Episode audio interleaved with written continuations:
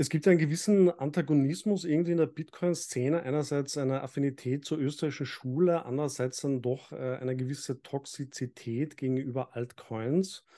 Ähm, wie sehen Sie eigentlich diesen Widerspruch? Also einerseits Wettbewerb äh, positiv gegenüberzustehen, aber andererseits dann doch scharf zu schießen gegen Altcoins. Mhm. Äh, ich würde mich selber wahrscheinlich als Bitcoin-Maximalist bezeichnen, aber sehe da doch einfach irgendwo einen Widerspruch, der auch nicht so leicht aufzulösen ist. Äh, wie doch, der Widerspruch ist aufzulösen also durch zwei äh, Elemente. Das eine habe ich schon ein bisschen angedeutet. Äh, der unternehmerische Wettbewerb äh, ist nicht etwas, das man irgendwie von oben herab äh, äh, verordnen kann. Und es neigen auch Unternehmer, also ein Unternehmer zeichnet sich dadurch aus, dass er etwas für wahrscheinlicher hält als seine Mitmenschen. Und man kann im Vorhinein Spinner nicht von Genies unterscheiden.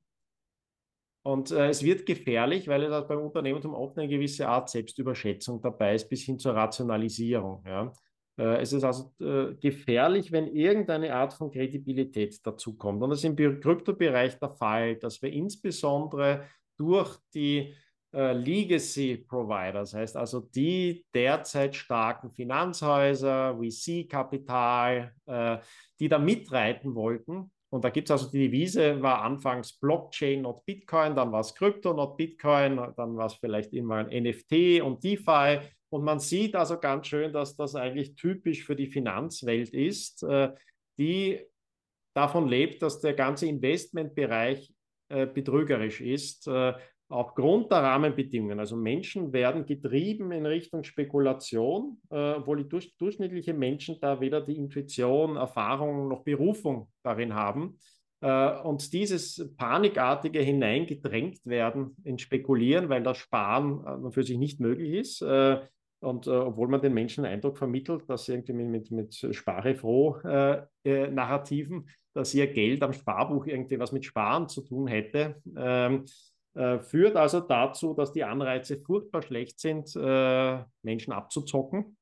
Und dann kommt dazu, dass die Märkte nicht massiv verzerrt sind, äh, dass ein, die wesentliche Infrastruktur des Marktes Geld planwirtschaftlich ist. Ähm, und äh, damit äh, auch hier wir nicht rein vertrauen können auf die Korrekturprozesse des Marktes, äh, sondern eine zusätzliche Verantwortung hineinkommt. Also jeder, der im Anlagebereich tätig ist, äh, wird wahrnehmen, dass die Anreize katastrophal sind, dass da eine gewisse Verantwortung dazu kommt und dass insbesondere die Retail-Kunden, die kleinen äh, Sparer oder möchte gern äh, Sparer da also großen Risiken ausgeliefert sind, künstlichen Risiken ausgeliefert sind, äh, und daraus kommt, würde ich sagen, also das ist ein Element des Maximalismus. Ähm, wenn man schon lange im Bereich ist, Bitcoin lange beobachtet hat, gesehen hat, was kommt und was geht und was bleibt, äh, führt das zu einer gewissen Nüchternheit. Es gab also viele Versprechen rund um Blockchain, Krypto, äh, der Anteil an Betrug äh, bis schiefgegangenen Experimenten, was nicht immer ganz klar zu unterscheiden ist, äh,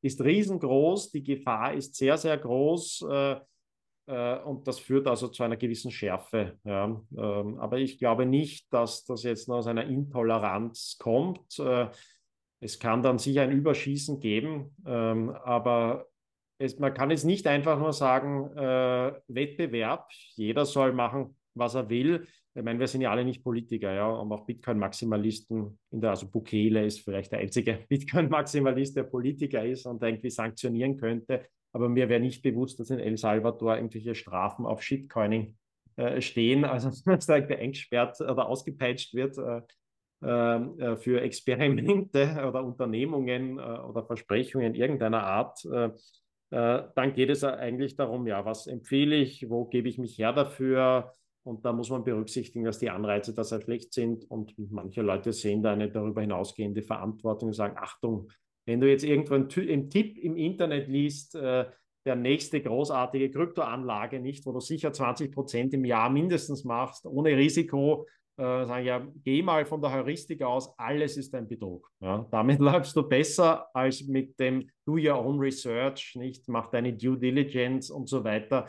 Das ist nicht ausreichend, ja. Oder es Wettbewerb, du wirst schon, äh, erkundigt dich, wer der beste Anbieter ist. Äh, so einfach ist es nicht. Äh, man sollte immer dazu sagen, Achtung, Anlage ist ein Bereich, der am schärfsten durch die Verzerrungen des Geldwesens äh, durchgebeutelt ist, wo die Anreize sehr, sehr schlecht sind und die, wo die Wahrscheinlichkeit sehr groß ist, wenn dir irgendjemand etwas anbietet, dass der nicht das Beste will. Ja.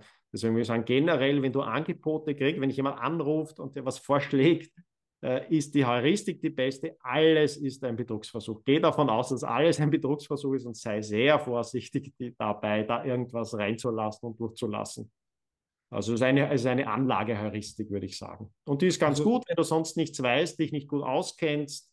Alles, was nicht selbst gehaltene Bitcoin sind, ist höchstwahrscheinlich ein Betrug oder eine Sache, bei der du wahrscheinlich schlecht aussteigen wirst. Ähm, weil das also, wenn du die Intuition, Erfahrung, Kompetenz in dem Bereich nicht hast, da die richtigen Coins auszuwählen, das ist dann Trading, nicht? Das Spekulation, die ist nicht an und für sich schlecht, aber eine spezifische Berufung, nicht jedermanns Sache.